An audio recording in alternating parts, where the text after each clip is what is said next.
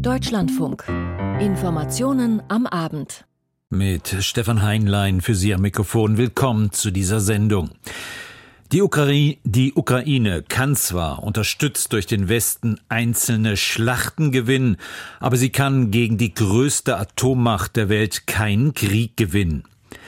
So eine Zeile aus dem sogenannten Manifest für den Frieden der Linkspolitikerin Sarah Wagenknecht und der Feministin Alice Schwarzer. Eine Aussage, die von den Frauen und Männern, die jeden Tag mit ihrem Leben für die Freiheit ihrer Heimat kämpfen, wohl nicht geteilt wird. Die Menschen in der Ukraine sind ganz offensichtlich nicht bereit, die Waffen zu strecken, um dann unter der Knute des Kreml zu leben. Auch die NATO unterstützt die Menschen in der Ukraine in ihrem Kampf gegen die russische Aggression. Finanziell und militärisch eine Herausforderung für die 30 Bündnisstaaten. Heute ging in Brüssel das Treffen der NATO-Verteidigungsminister zu Ende mit eher spärlichen Ergebnissen. Stefan Überbach. Für die Ukraine ist das keine gute Nachricht, denn so schnell wie erhofft werden die vom Westen zugesagten Kampfpanzer nicht zur Verfügung stehen, zumindest nicht alle. Von der modernen Leopard 2 Version A6 liefert Deutschland 14 Exemplare, Portugal weitere drei. Das entspricht einem halben Bataillon. Bei den älteren Modellen vom Typ A4 sind unter polnischer Federführung inzwischen knapp 30 zusammengekommen, sagte Bundesverteidigungsminister Boris Pistorius nach dem NATO-Treffen in Brüssel. Da ist noch viel Arbeit daran zu tun. Nicht alle Panzer, die zugesagt werden, können sofort transportiert werden, aber ein großer Teil wird Ende März bis Ende April in der Ukraine sein können. Für die deutschen Leoparden will ich nochmal sagen, unsere werden in der letzten Märzwoche ausgeliefert werden. Das steht fest. Um die Ukraine weiter mit Nachschub versorgen und die eigenen Lager wieder auffüllen zu können, wollen die NATO-Staaten die Munitionsproduktion ankurbeln. Aktuell verschießen die ukrainischen Streitkräfte mehr als hergestellt wird. Unter anderem Frankreich, Deutschland und die USA haben mit der Rüstungsindustrie bereits entsprechende Lieferverträge vereinbart. Die Vorgaben der Allianz für die Vorratshaltung werden überprüft und an die neuen Herausforderungen angepasst. Das gilt auch für das gemeinsame Ziel, die Rüstungsausgaben anzuheben. Zwar stecken immer mehr Länder wie vereinbart zwei Prozent ihrer Wirtschaftsleistung in die Verteidigung, trotzdem aber muss noch mehr getan werden, sagt NATO-Generalsekretär Jens Stoltenberg. More countries are now spending at least 2% of the GDP on defense. But more needs to be done. Die 2%-Marke soll deshalb beim nächsten NATO-Gipfel im Sommer im litauischen Vilnius weiterentwickelt, sprich erhöht werden. Die aktuelle Vorgabe gilt vielen ohnehin schon längst nur noch als Untergrenze. Boris Pistorius geht ebenfalls davon aus, dass mehr Geld in die Hand genommen werden muss. Mein Eindruck ist, dass die allermeisten Staaten einsehen, so würde ich es mal formulieren, dass allein das Erreichen der zwei Prozent im Zweifel auf Dauer nicht ausreicht, sodass es darum gehen muss, die zwei Prozent als Ausgangsbasis zu beschreiben. Am Rande des Treffens haben sich auch Dänemark und Schweden dem deutschen Projekt eines gemeinsamen europäischen Flugabwehrschirms angeschlossen. Damit sind inzwischen 17 Staaten Teil der sogenannten Sky Shield Initiative, obwohl sie inzwischen bei allen wichtigen Treffen der westlichen Militärallianz dabei sind. Auf ihre volle Mitgliedschaft müssen Schweden und Finnland weiter warten. Nach wie vor fehlen die die Zustimmung aus Ungarn, die demnächst aber kommen soll, und das Ja der Türkei, das Generalsekretär Stoltenberg inzwischen für überfällig hält. Meine Position ist, dass beide, Schweden und Finnland, reif sind für die volle Mitgliedschaft. Aber letztendlich muss die Türkei darüber entscheiden. Ich rufe schon seit Monaten dazu auf, beide Anträge gleichzeitig zu ratifizieren. Morgen reist Stoltenberg in die Türkei Türkei und wird unter anderem mit Präsident Erdogan über die Erdbebenhilfe aus den NATO-Mitgliedstaaten reden. Aber auch die Norderweiterung der Militärallianz soll dabei zur Sprache kommen. Aus Brüssel Stefan Überbach. Nicht nur die NATO, auch die Europäische Union steht fest an der Seite der Ukraine. Kurz vor dem Jahrestag des russischen Angriffs heute Beratungen über ein weiteres Sanktionspaket. Zu den Einzelheiten Caroline Born. 11 Milliarden Euro. So hoch sollen die Exportbeschränkungen im nächsten Sanktionspaket sein. Zum Beispiel für Elektronik, Spezialfahrzeuge oder Maschinenteile und für Technik, die in russischen Waffensystemen verwendet werden kann. In Drohnen, Hubschraubern oder Raketen. Erstmals zielen die Sanktionen auch auf Unternehmen, die Russland mit Ersatz versorgen. Il y a aussi de centaines de drones en Iran que la Russie utilise sur les champs de bataille en Ukraine.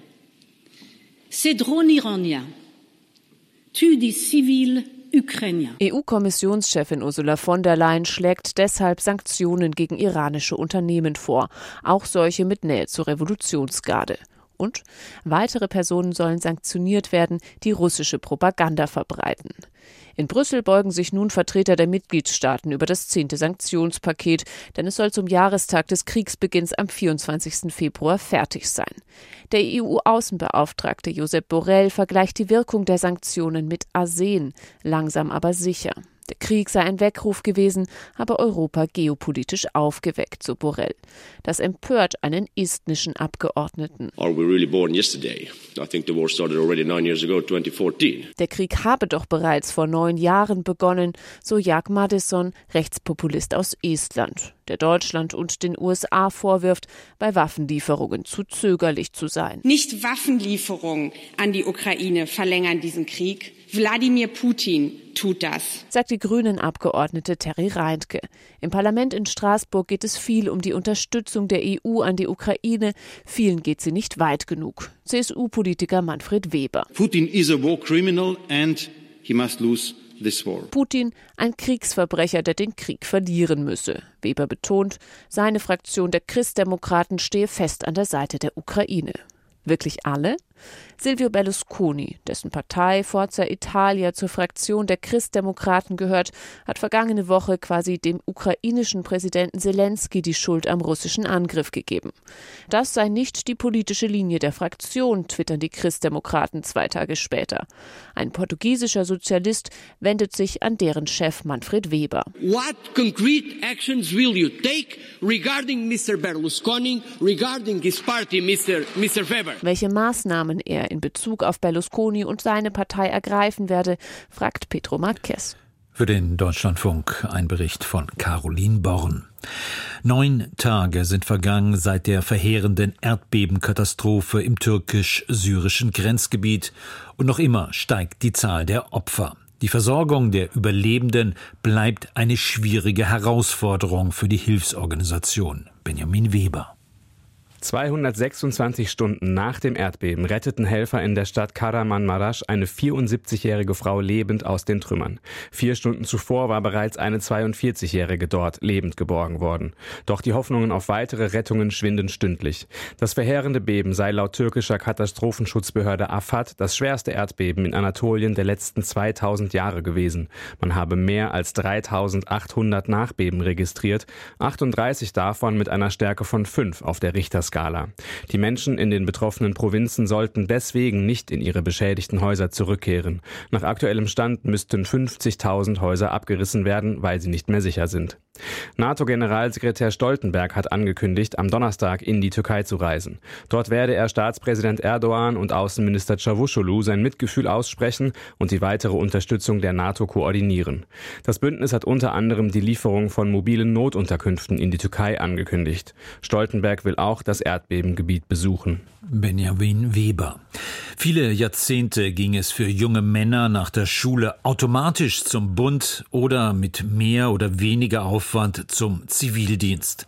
Dann kam das Ende des Ost-West-Konfliktes, die Landesverteidigung schien überflüssig, die Wehrpflicht wurde 2011 ausgesetzt. Nun ist die europäische Friedensordnung durch die russische Aggression zerbrochen, der Krieg ist zurück, auch unsere Sicherheit ist bedroht.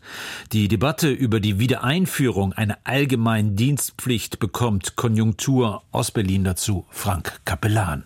Statt Tagen bei Hannover im September vergangenen Jahres. Niedersachsens Innenminister Boris Pistorius macht gerade Wahlkampf. SPD-Chef Lars Klingbeil ist zu Gast, als sich die beiden mit führenden Feuerwehrmännern des Landes treffen. Die CDU in Niedersachsen hat sich für ein soziales Pflichtjahr ausgesprochen. Bundespräsident Frank-Walter Steinmeier hat die Debatte darüber zu einem zentralen Thema seiner zweiten Amtszeit gemacht. Sozialdemokrat Pistorius ist allerdings strikt dagegen. Ich halte davon ehrlich gesagt gar nichts. Wenn Sie mit den Organisationen sprechen, sagen die alle, ich habe nichts von jemandem, der mit schlechter Laune und null Bock hierher kommt, weil er es muss. Sondern ich will diejenigen haben, die es wirklich freiwillig machen. Heute klingt das ganz und gar nicht mehr so ablehnend. Pistorius bringt nun eine allgemeine Dienstpflicht in die Diskussion. Damit könnte der Katastrophenschutz gestärkt werden, aber eben auch Rettungsdienste oder die Feuerwehr, deren Wertschätzung in der Gesellschaft doch sehr zu wünschen übrig ließe. Auch die Bundeswehr könnte von einer Pflicht profitieren. Als Verteidigungsminister muss er sich um den Aufwuchs der Truppe kümmern. Anfang des Monats hat Boris Pistorius aufhorchen lassen, weil er eine Entscheidung unter dem früheren CSU-Ressortchef Karl Theodor zu Guttenberg aus dem Jahr 2011 für falsch erklärte. Die Aussetzung der Wehrpflicht war ein Fehler, aber keiner, den man jetzt mal eben so im Handumdrehen zurückholt. Wir haben gerade andere Aufgaben zu stemmen, die viel Geld, Kraft und Zeit kosten und die stehen im Vordergrund. Praktisch wäre es nicht ganz einfach, die Wehrpflicht wieder einzuführen. Ich habe mich ausdrücklich nicht für die Reaktivierung ausgesprochen, betont Pistorius heute gegenüber der deutschen Presseagentur. Kasernen vorhalten, die Ausbildung organisieren, da käme einiges auf den Mann zu, der sich gerade vorrangig mit Leopard Leopard-2-Panzern für die Ukraine beschäftigen muss. Dennoch spricht sich Christdemokrat Patrick Sensburg, Chef des Reservistenverbandes im Deutschlandfunk, klar für die Wehrpflicht aus. Wir brauchen zur Landesverteidigung eben auch eine gewisse Größe. Auch das sind die Lehren aus dem Ukraine-Krieg. Und eine gewisse Größe kriegen wir nur dann, wenn wir eine Aufwuchsfähigkeit haben. Und die gibt es eben nur mit der Wehrpflicht. Allerdings wäre eine neue Wehrpflicht ein deutliches Signal dafür, wie sehr wir uns sicherheitspolitisch politisch in einer Krise befinden. Und noch findet sich politisch dafür keine Mehrheit. Auch der Kanzler gibt sich skeptisch. Ein Pflichtjahr mit mehreren Optionen, wie es Bundespräsident Steinmeier angestoßen hat, hört sich da schon etwas freundlicher an. Man könnte den Dienst in sozialen Einrichtungen, in der Flüchtlingshilfe, in der Umwelt- und Klimaarbeit, im Katastrophenschutz oder auch bei der Bundeswehr leisten. Boris Pistorius findet dafür nun offenbar Sympathie. Allerdings will er seinen Vorstoß als Diskussionsanregung verstanden wissen. Als 62-Jähriger bin ich zurückhaltend einer Generation, die sowieso schon eine schwierige Zukunft vor sich hat, jetzt mal eben eine allgemeine Dienstpflicht aufzubürden, meint der SPD-Politiker. Aus Berlin Frank Kapellan zur anhaltenden Debatte um die Wiedereinführung einer allgemeinen Dienstpflicht. Hauchdünn nur 105 Stimmen der Vorsprung der SPD vor den Grünen bei der Wiederholungswahl zum Berliner Abgeordnetenhaus. Doch dann erneut Zittern bei den Genossen. Im Wahlamt des Bezirkes Lichtenberg kamen Wahlbriefe erst mit Beginn der Woche an. Es musste nachträglich ausgezielt werden. Thorsten Gabriel. 466 Briefwahlumschläge waren laut Landeswahlleiter Stefan Bröchler durch einen Kommunikationsfehler vor der Wahl in der Poststelle des Bezirks liegen geblieben. Mit Spannung wurde auf die nachträgliche Auszählung dieser Stimmen geblickt, weil die zweitplatzierte SPD berlinweit nur 105 Stimmen Vorsprung vor den Grünen hat. Nach inoffiziellem Auszählungsergebnis vergrößert sich nun der Vorsprung der SPD um weitere acht Stimmen auf 113. Die Zahl der Sitze im neuen Abgeordnetenhaus könnte sich allerdings durch die weiteren Stimmen Stimmen noch verringern. Denn in einem Lichtenberger Wahlkreis liegt der bislang vorn gesehene CDU-Kandidat jetzt gleich auf mit seiner linken Konkurrentin. Voraussichtlich muss hier nun gelost werden, wer das Mandat erhält. Ginge das Mandat an die Linke, hätte die CDU ein Überhangmandat weniger und es fielen auch Ausgleichsmandate weg. Dass es infolgedessen auch zu einer Verschiebung der Kräfte zwischen SPD und Grünen im Abgeordnetenhaus kommen könnte, gilt allerdings mittlerweile als unwahrscheinlich. Entsprechende Äußerungen hatte es noch gestern aus dem Bezirk Bezirk gegeben. Bei der Wahl am Sonntag war die CDU mit deutlichem Abstand als stärkste Kraft hervorgegangen. Sie will nun sowohl mit der SPD als auch mit den Grünen über eine Zusammenarbeit reden. SPD und Grüne loten aber auch aus, ob sie ihr bisheriges Bündnis mit der Linken fortsetzen. Information von Thorsten Gabriel. Wer einmal Beamter ist oder das Privileg einer unbefristeten Festanstellung im öffentlichen Dienst hat, kann ruhig schlafen. Seine Stelle bis zur Rente ist sicher, eine Kündigung nahezu ausgeschlossen. Auch wer sich politisch am Rande des Grundgesetzes bewegt, ist bislang nur schwer von seinem Posten zu entfernen. Nun allerdings plant die Bundesregierung eine Verschärfung des Dienstrechtes. Dirk Oliver Heckmann. Verfassungsfeinde schneller aus dem Dienst entfernen zu können. Darauf hatte sich die Ampelkoalition bereits im Koalitionsvertrag geeinigt.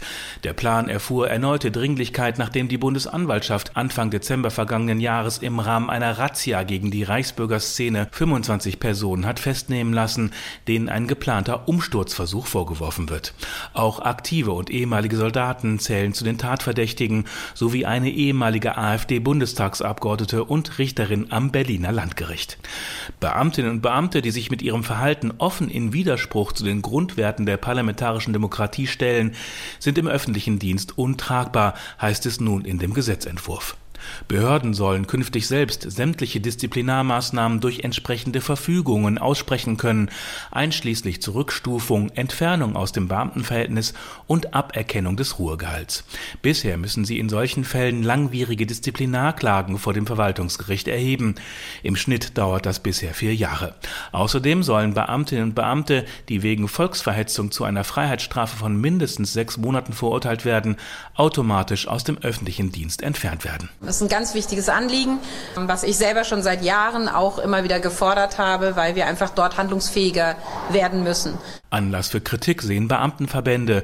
Die Einführung einer Disziplinarverfügung genüge nicht den Anforderungen an ein förmliches, unparteiliches und die Fairness sicherndes Verfahren, sagte Verdi-Gewerkschaftssekretär Christian Hoffmeister zu Table Media. Er kritisiert zudem die zwingende Kürzung der Bezüge. Der Deutsche Beamtenbund sprach von einer Umkehr der Beweislast, die man ablehne. Der innenpolitische Sprecher der Unionsfraktion Alexander Trom sieht das ähnlich. An das deutsche Beamtenverhältnis solle man nur mit großer Vorsicht und mit Bedacht herangehen und nicht für eine kurze Schlagzeile, wie es Faeser mache, so Trom gegenüber dem Deutschlandfunk Hauptstadtstudio. Ihre Änderungsvorschläge werden den Anforderungen nicht gerecht, bringen auch nicht viel im Sinne einer Beschleunigung des Verfahrens. Deswegen halte ich sie für unausgegoren die Beamtenverbände lehnten die Pläne zu Recht ab, so Trom. Denn durch die Änderung der Rechtsschutzmöglichkeit des Klageverfahrens wird das Risiko auf den Beamten verlagert und das ist nicht in Ordnung. Mit den Plänen Fäsers sei ganz und gar nicht verbunden, dass die Rechte der Beamtinnen und Beamten geschmälert würden. Ganz im Gegenteil, widerspricht Sebastian Fiedler, Innenexperte der SPD-Bundestagsfraktion und ehemaliger Vorsitzender des Bundes Deutscher Kriminalbeamter, ebenfalls gegenüber dem Deutschlandfunk Hauptstadtstudio. Rechtsschutzmöglichkeiten gibt es nach wie vor.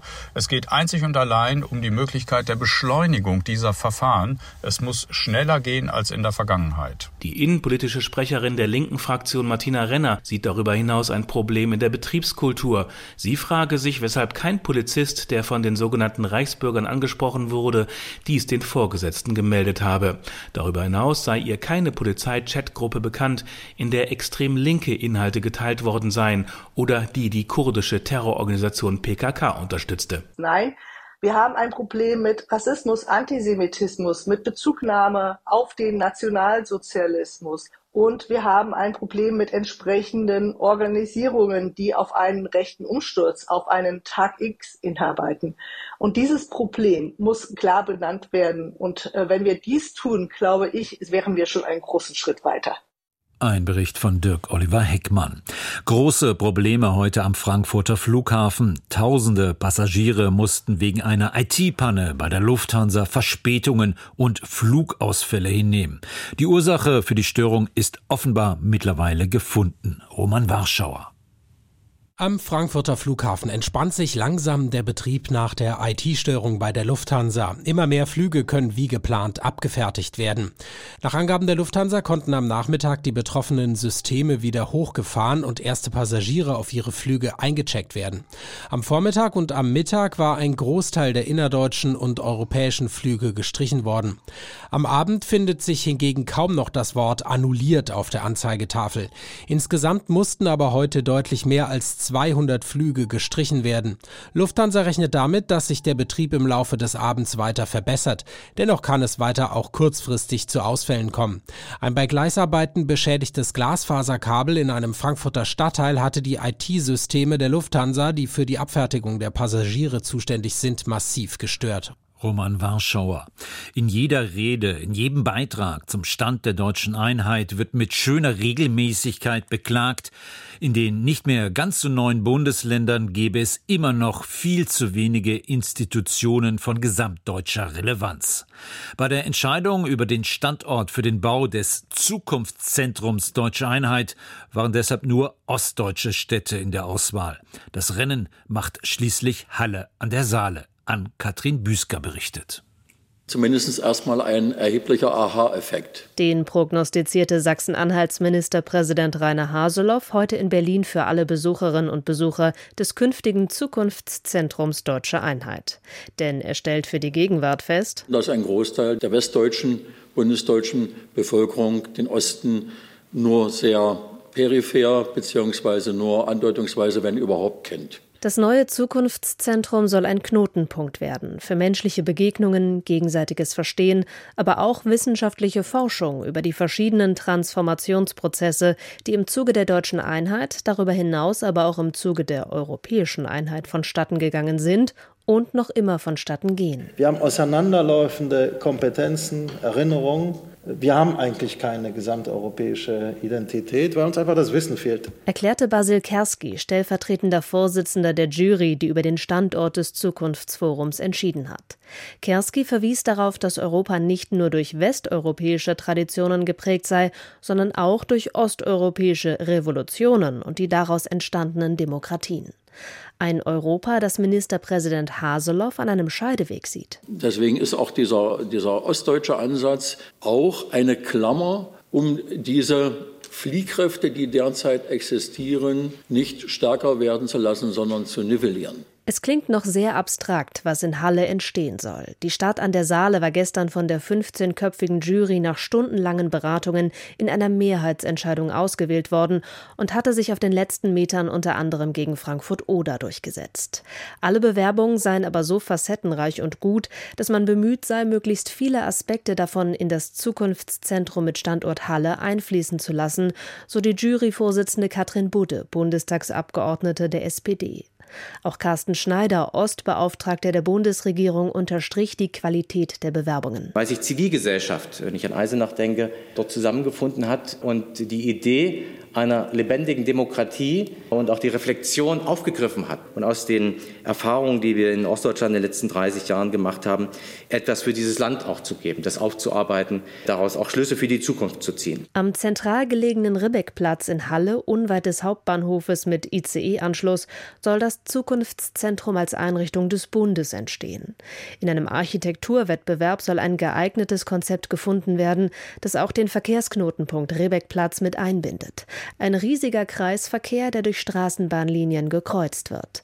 Ein Ort, der seit der Wiedervereinigung selbst erhebliche Transformationsprozesse mitgemacht hat.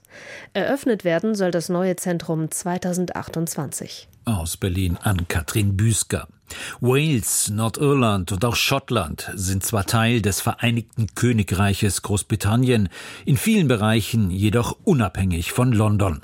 Die halbautonomen Regierungen haben weitreichende Befugnisse und deshalb ist es nicht egal, wer in Cardiff, Belfast oder Edinburgh das Sagen hat. In den letzten mehr als acht Jahren prägte Nicola Sturgeon die Politik in Schottland.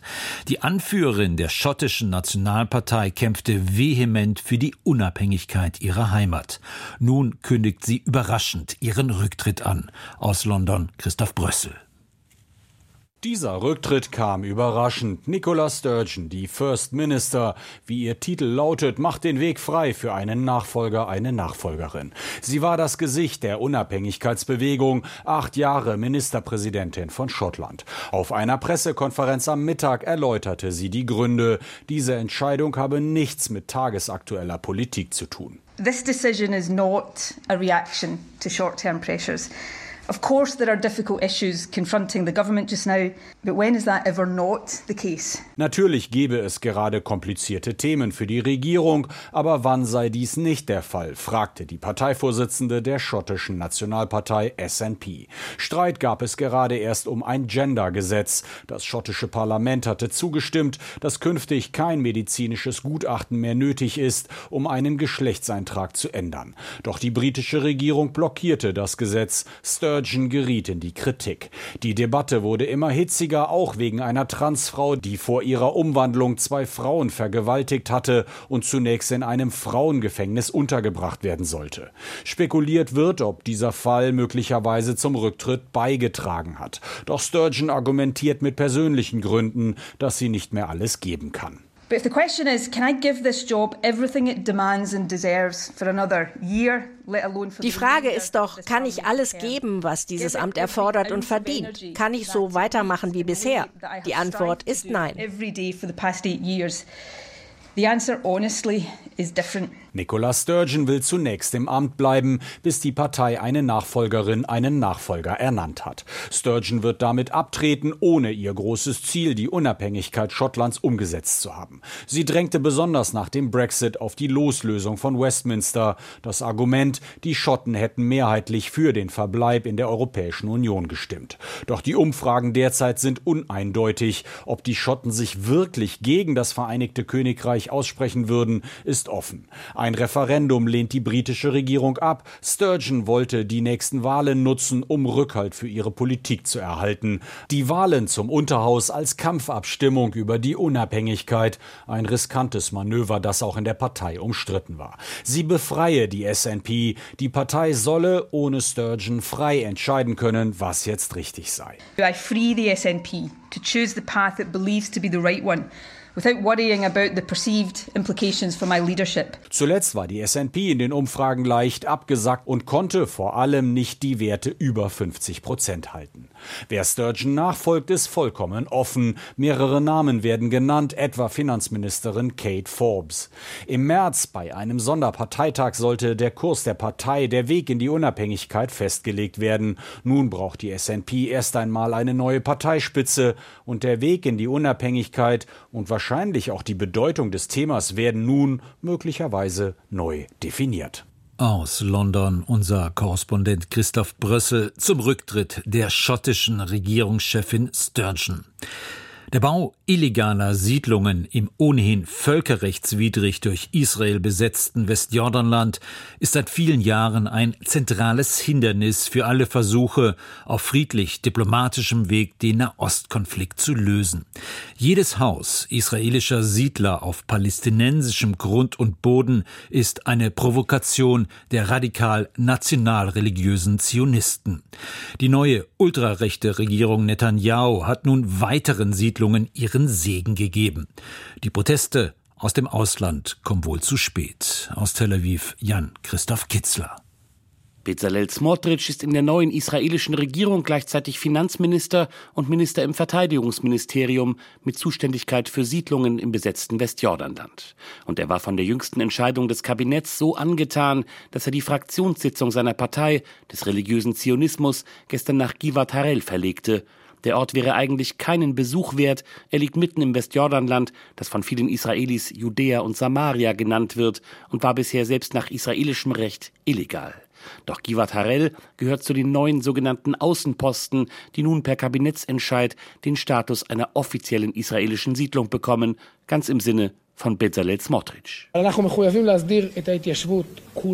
Wir müssen die gesamte Siedlungsbewegung legalisieren und sämtliche Einschränkungen, die sich auf den Siedlungsbau in Judäa und Samaria beziehen, aufheben und stattdessen einen Bau- und Entwicklungstrend beginnen. Denn das ist unser Land und auch diese Region muss wie jede andere Region in unserem Land behandelt werden. Und so wird es auch sein. Wir werden uns um die Legalisierung, die Infrastruktur, den Bau und die Entwicklung kümmern. Offiziell begründet wurde die Legalisierung der neuen Außenposten mit den jüngsten Terroranschlägen in Jerusalem. Doch ein Beschluss, den das Kabinett in der gleichen Sitzung traf, zeigt, worum es eigentlich geht. Zusätzlich sollen im Westjordanland rund 10.000 neue Wohneinheiten gebaut werden. Das entspricht dem Regierungsprogramm, jüdische Siedlungen in ganz Israel auszubauen und zu fördern, ausdrücklich auch im Westjordanland. Die Besetzung ist völkerrechtswidrig, Israel spricht hingegen von umstrittenen Gebieten und treibt den Siedlungsbau weiter voran. Vertreter der Siedler versetzt das regelrecht in Euphorie, zum Beispiel Yossi Dagan. Das ist erst der Anfang. Das Volk hat eine rechte Regierung gewählt und wir erwarten von der Regierung eine Zeit des Siedlungsbaus und der Legalisierung der jungen Siedlungen. Das ist der erste Schritt einer zionistischen, stolzen und entschlossenen Antwort auf den Terror. Diese Entscheidung ist sowohl strategisch als auch moralisch, denn sie bringt die Tage des bauenden Zionismus zurück, der in der einen Hand das Schwert und in der anderen den Pflug hält. Das ist aktiver Zionismus, so wurde der Staat gegründet. Jan Christoph Kitzler am Ende dieser Sendung. Für Ihr Interesse dankt Stefan Heinlein. Ich wünsche Ihnen einen schönen Abend.